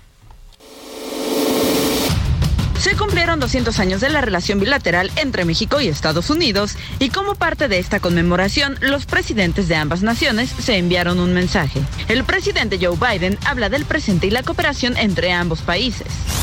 Bajo nuestras administraciones, hemos profundizado la cooperación a través del diálogo económico de alto nivel México-Estados Unidos, el diálogo de seguridad de alto nivel México-Estados Unidos y la próxima cumbre de líderes de América del Norte. Además de futuros deseos de asociación y bienestar para ambos pueblos. En nombre de los Estados Unidos de América, deseo al pueblo mexicano un futuro pacífico y próspero, en asociación continua con los Estados Unidos. Espero con interés todo lo que lograremos juntos para mejorar el bienestar de nuestro pueblo en los próximos años. La respuesta del presidente López Obrador fue totalmente distinta. Recordó el intervencionismo militar de Estados Unidos a México. No es fácil olvidar las intervenciones militares de Estados Unidos en México y la pérdida de la mitad de nuestro territorio. Sin embargo, es importante mencionar que hemos tenido largos periodos de entendimiento, cooperación y amistad entre pueblos y gobiernos. Y la intervención francesa. ¿Cómo olvidar que el presidente Abraham Lincoln nunca reconoció la intervención francesa a nuestro país y el llamado imperio de Maximiliano? Así, el discurso de dos presidentes que gobiernan con una visión totalmente distinta. Para A la Una con Salvador García Soto, Milka Ramírez. Dos de la tarde con 22 minutos, pues así, así la relación de México Estados Unidos más o menos refleja, ¿no? Estas diferencias históricas que hay, pero yo digo, la verdad es que el presidente yo creo que no había necesidad en una carta de este tipo mencionar, pues, agravios, ¿no? Que son parte de la historia, no dejan de ser agravios, ¿eh? Nos invadieron, colocaron la bandera de las barras, las barras y las estrellas en, ondeando en Palacio Nacional. Eso es una ofensa que nunca se va a olvidar, ¿no? Tomaron el castillo de Chapultepec, nos quitaron la mitad del territorio, ¿no? Con engaños y con engañifas y con el apoyo de López de Santana, ¿no? Que fue el presidente que cedió una buena parte del territorio mexicano, porque lo agarraron, eh, estaba estaba con una mulata ahí en, en Texas, ¿no? En, el señor presidente, pues pasándola bien, y ahí lo agarraron los gringos, lo apresaron y pues lo obligaron a firmar el tratado este de, de ¿cómo se llama? El de, Guadalupe, ¿no? Donde cede mm, la mitad del, del territorio, los estados, lo que eran o son hoy los estados de Nuevo México, Arizona, es parte de lo que se cede en ese, el tratado, sí es el tratado de Guadalupe, ¿no? A ver, José Luis, si me ayudas ahí con el dato histórico, eh, donde México cede el territorio. López, por cierto, ¿eh? Mm, nada más lo dijo, no, no, no, no quiero inferir nada. Oiga, están aumentando los casos de COVID, vamos a retomar este tema porque, pues si usted pensaba que ya el COVID era historia, no está regresando eh, con fuerza. Eh, evidentemente ya estamos vacunados y nos, nos da menos duro, pero sé de varios amigos que han contraído COVID y hay que otra vez eh, guardarse, hay que aislarse y todo lo que significa, ¿no? Vamos a escuchar este, esto que dijo López Gatel a propósito del COVID y de los contagios de influenza. Dijo a los jóvenes que sí están aumentando los casos, pero les pide a los jóvenes que no se vacunen contra la influenza. Lo que vemos en la curva epidémica ya muy conocida es esta pequeña colita en el extremo derecho, en donde se ve este incremento que acumula ya seis semanas, un incremento lento comparado con la velocidad a la que ha crecido. Eso es lo que dijo sobre el COVID. La otra parte, pues ya se la reseñé. Dice que los jóvenes mejor no se vacunen, que dejen las vacunas para los grupos más vulnerables. Vamos a la pausa. Sigue 2 a 0 el partido de Argentina-Croacia. Regresamos con usted aquí en la una. Salvador García Soto. Información útil y análisis puntual. En un momento regresamos. Ya estamos de vuelta en A la Una con Salvador García Soto. Tu compañía diaria al mediodía. Soriana encuentras la mayor calidad. Aprovecha que el pollo entero fresco está a 38.90 el kilo o milanesa de res pulpa blanca a 162.90 el kilo. Y lleva el segundo al 50% de descuento en queso Filadelfia original de 200 gramos. Soriana, la de todos los mexicanos. A diciembre 14, aplica restricciones.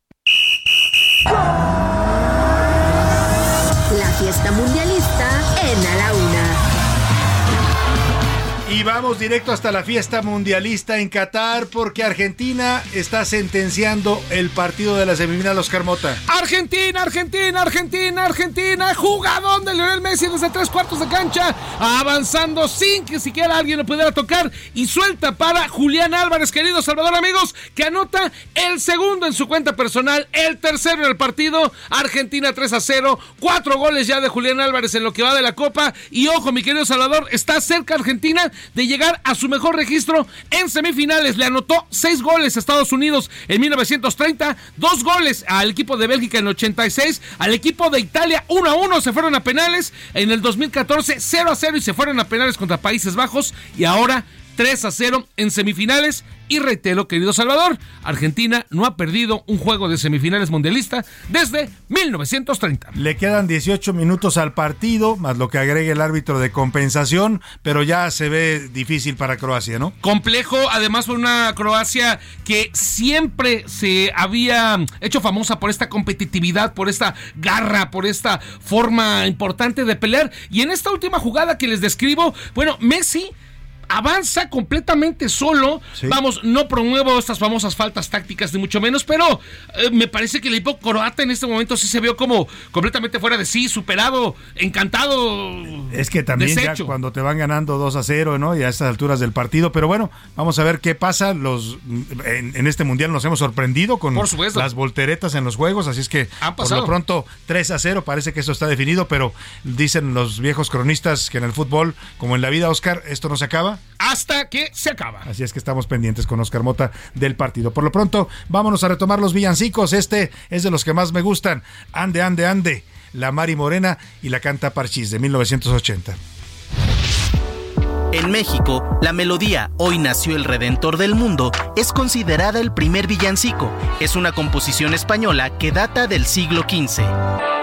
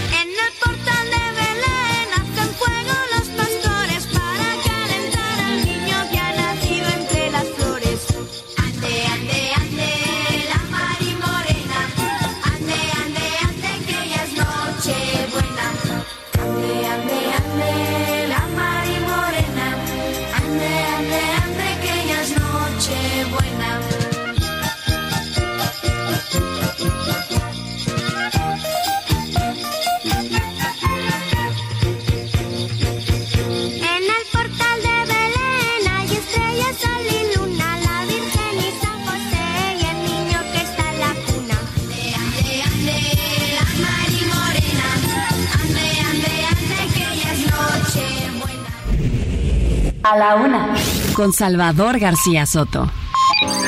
El ojo público. En A la Una tenemos la visión de los temas que te interesan en voz de personajes de la academia, la política y la sociedad. Hoy escuchamos a Maite Azuela en Romper la Confusión. El ojo público. Buenas tardes, Salvador. Un gusto saludarte a ti y a nuestro auditorio. A pocos días de que se cierre el año, hay un tema en el norte del país que no se resuelve y que se ha convertido en una pesadilla para algunas familias. Me refiero a los contagios de meningitis aséptica. A simple vista pareciera un hecho aislado en donde el gobierno federal nada tiene que ver, pero las 23 muertes que se han dado hasta hoy son responsabilidad del gobierno federal. Me explico. El derecho a la salud de la ciudadanía es una obligación del Estado mexicano. Parte del derecho a la salud se trata de recibir atención médica de calidad. ¿Cómo se garantiza esa atención de calidad en clínicas privadas? Pues con la fiscalización de instituciones como la Secretaría de Salud, la COFEPRIS, etcétera. Si fuera posible que al día de hoy al menos 70 personas estén contagiadas, es porque justamente estas instituciones no han hecho su trabajo y son instituciones del gobierno federal justamente responsables de revisar que todo estuviera bien en las clínicas privadas de Durango. Hoy tenemos a 23 familias duranguenses devastadas por un error de gran escala.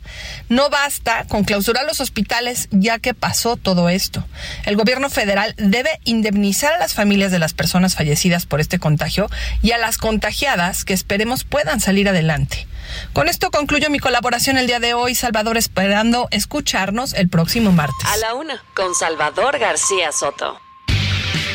Pues ahí está la opinión de Maite Azuela en su romper la confusión y habla de este tema grave que está ocurriendo en Durango. Ya son en total es, más de 70 casos de contagio, 23 muertos ya.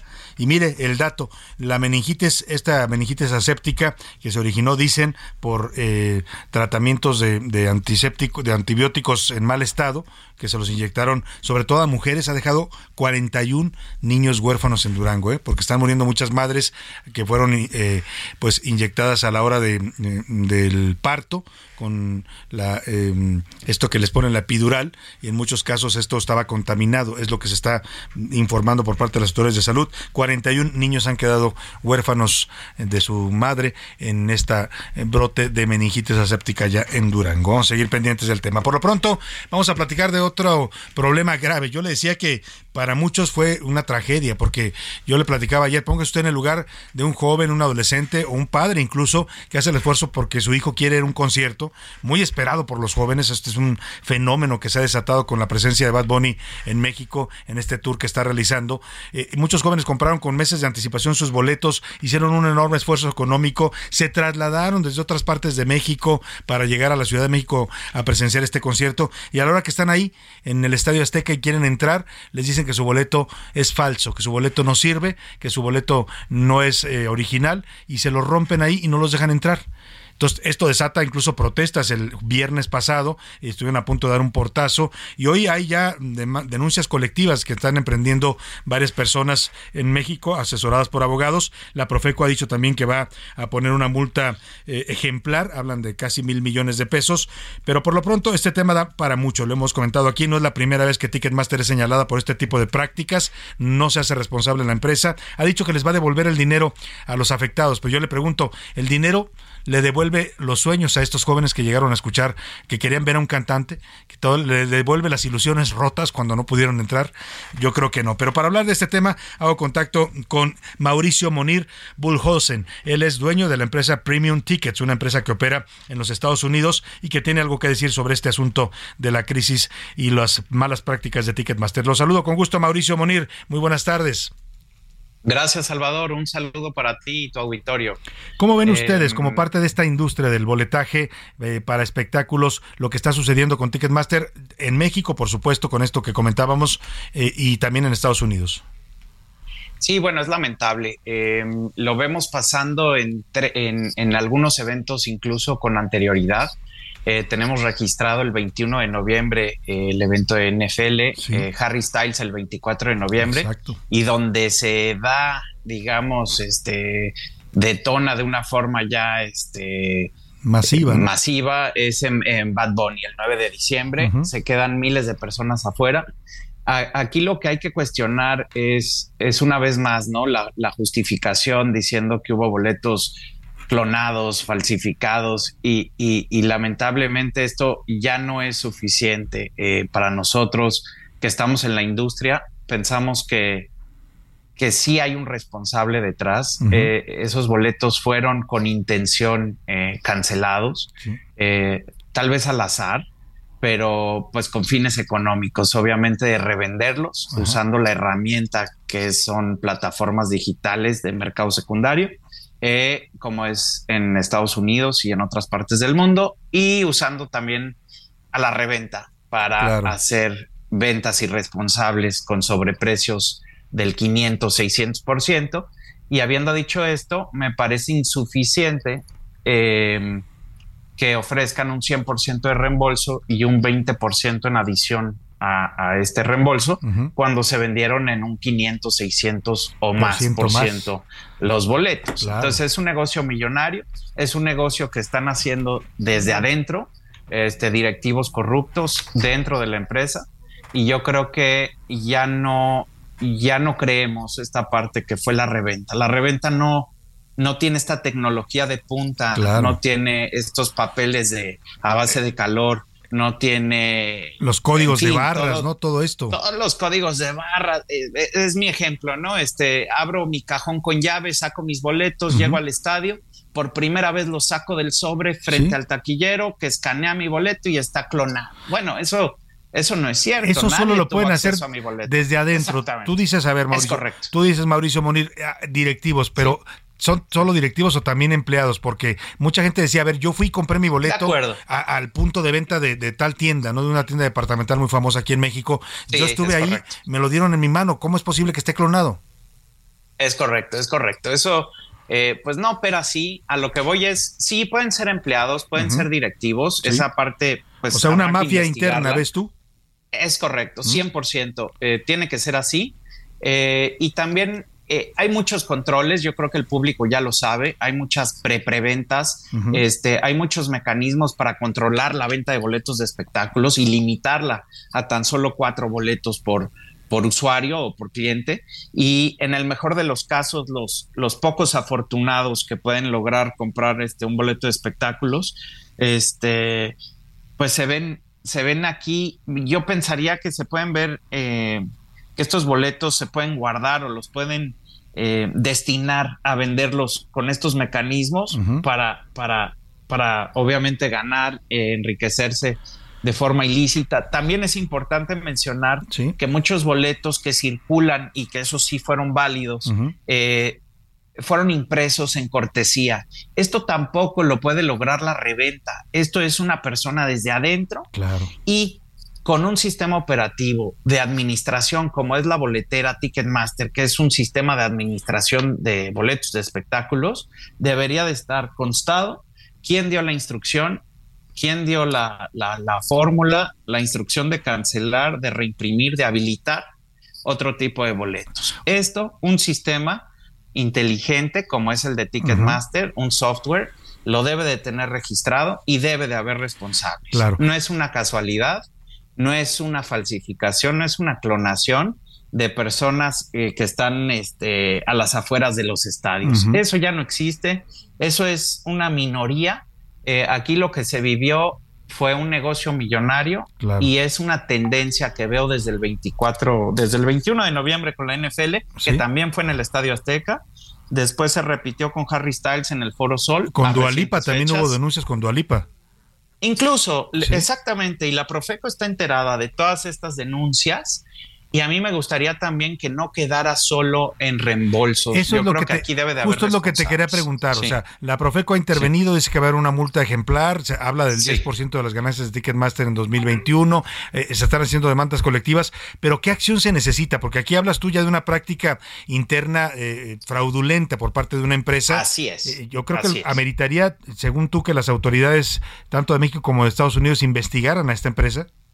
¿O- Así es. eh, eh, sí, bueno, hay muchos mecanismos, ¿no? La empresa puede invertir en softwares que, que ya existen en el mercado primario aquí en, en- en primer mundo, ¿no? Donde eh, por una inversión que para Ticketmaster no debería representar este mucho, podrían tener más seguridad sus boletos y hacerlos de una forma con código QR, con boletos Claro. móviles, mecanismos que evitarían que se dieran estos fraudes o negocios que unos cuantos están llevando a cabo, pero pues creo que no es conveniente para ellos adoptar una tecnología que pudiera evitar lo mismo. Eh, y pues sí, le- yo creo que Profeco sí es, es, es una procuraduría que le ayuda al consumidor, pero no está facultada para determinar fraude. Y Claro. aquí yo creo que lo que se está viviendo es un fraude y habrá que investigarlo por los canales y por, por, por los por los canales Claro. correspondientes. O sea, lo que ¿no? tú me dices esto no es solo una no es solo una práctica, un error, eh, eh, una práctica eh, mala empresarial. Estamos hablando de fraude y eso es un delito tipificado. Así es, y también dependiendo de la cantidad del mismo, Ajá. esto se puede ver este como, como crimen organizado incluso. ¿no? O sea, ya, ya habría que investigar, ya, Claro. ya sería trabajo de los abogados.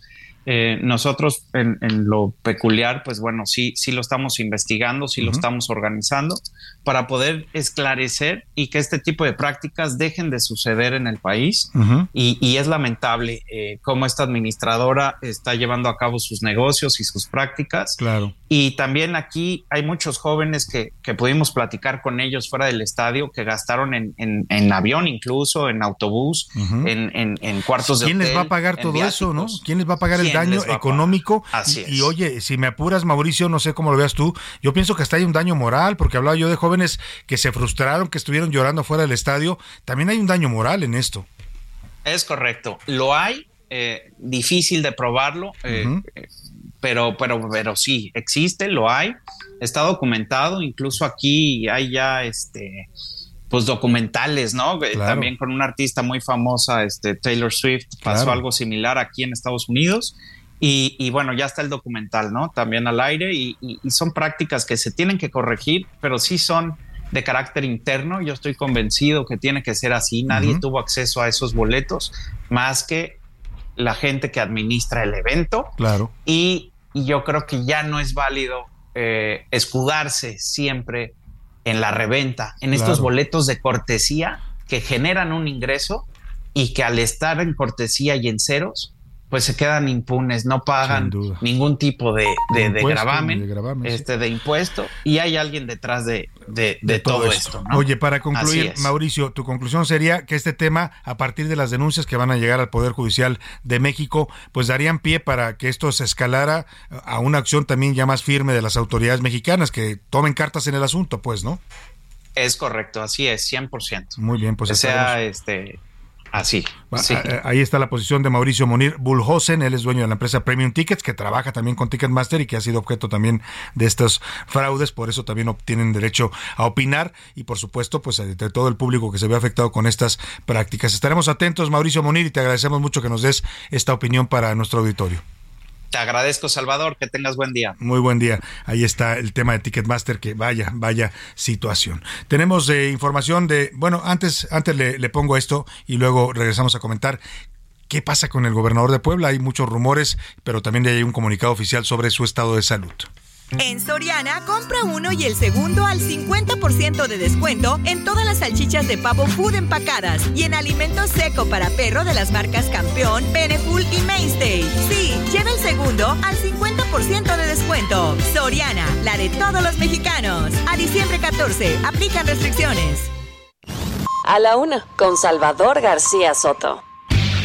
2 con 48, está a punto de terminar ya el tiempo oficial del partido de Argentina-Croacia. Oscar Mota, ya le quedan mm, un minuto y medio al partido. Vamos a ver cuánto agrega el árbitro. Ya salió eh, Luka Modric, lo sacaron de cambio. La realidad es que Croacia compitió muy bien. Llega un momento en el que parece que ya no alcanza Ya más. no te da para más, ¿no? Y Argentina va a jugar, mi querido Salvador García Soto, amigos, su sexta final de la Copa del Mundo con un récord al momento de dos ganados y tres perdidos. ¿Qué te gusta, Argentina-Marruecos o Argentina-Francia? Eh, me parece que, digamos, lo ideal para la televisión y además también en una parte de, de el mejor jugador actual contra el joven jugador como lo es Kylian Mbappé. Mbappé, ¿no? Podría funcionar muy bien una Argentina contra Francia, pero no podemos en ningún momento dar por muerto a Marruecos. No, no, y menos después de lo que hizo, lo que ha hecho, ¿no? Y solamente ha recibido un solo gol en toda la Copa del Mundo Marruecos, entonces le va a costar al equipo francés. Bueno, pues seguimos comentando con Oscar Mota. Por lo pronto vamos a información de último momento. José Luis, ¿qué nos tienes?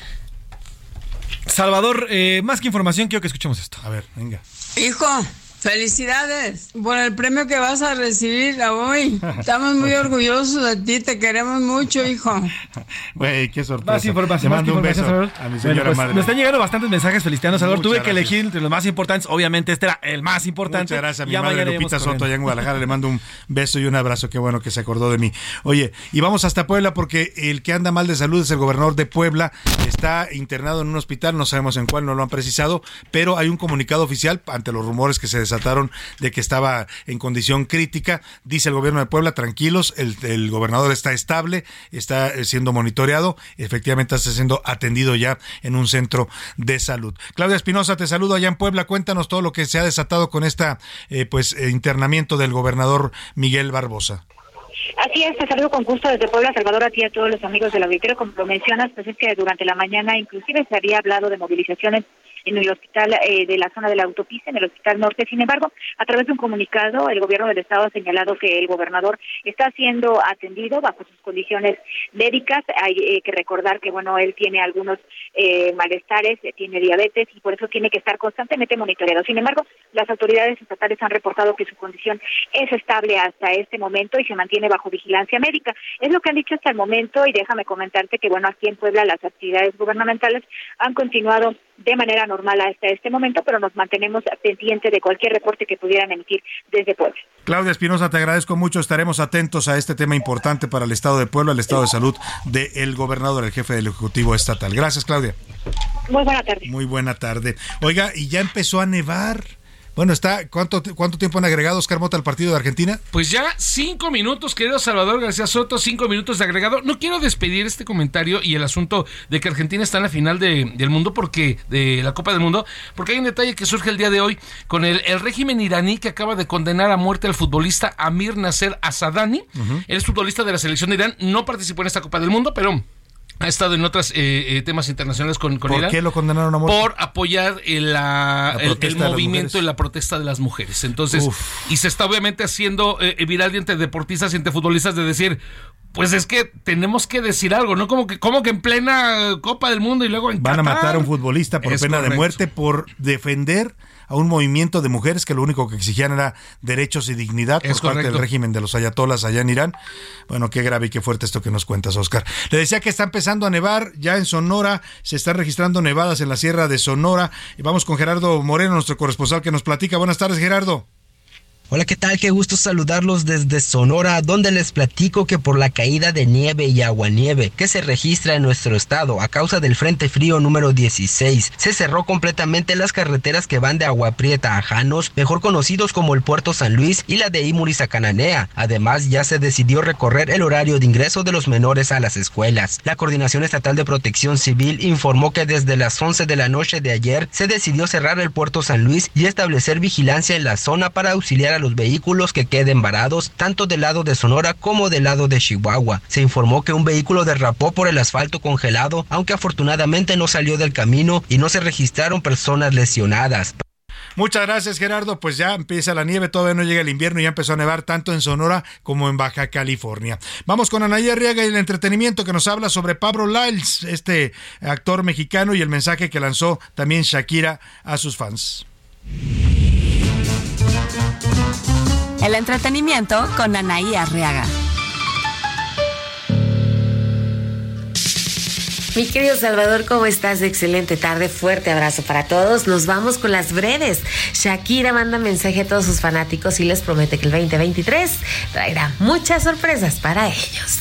El 2022 ha sido un año que difícilmente podré olvidar y quiero agradecerles por escucharme, por permitirme expresar y ojalá en el 2023 pueda seguir correspondiendo a todo el apoyo y el cariño que me dan y traerles nueva música.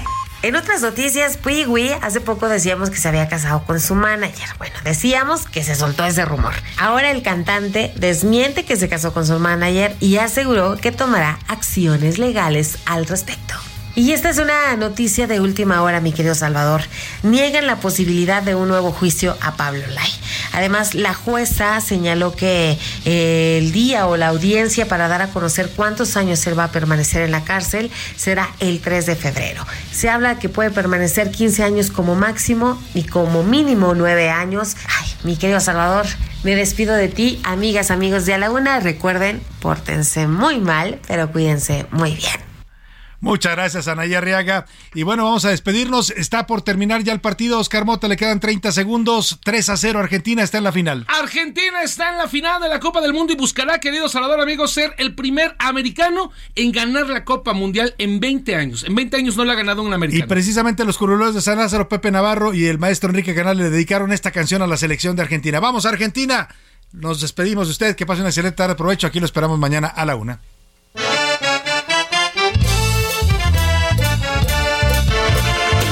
Dicen que hay que saber ganar y perder. Por hoy.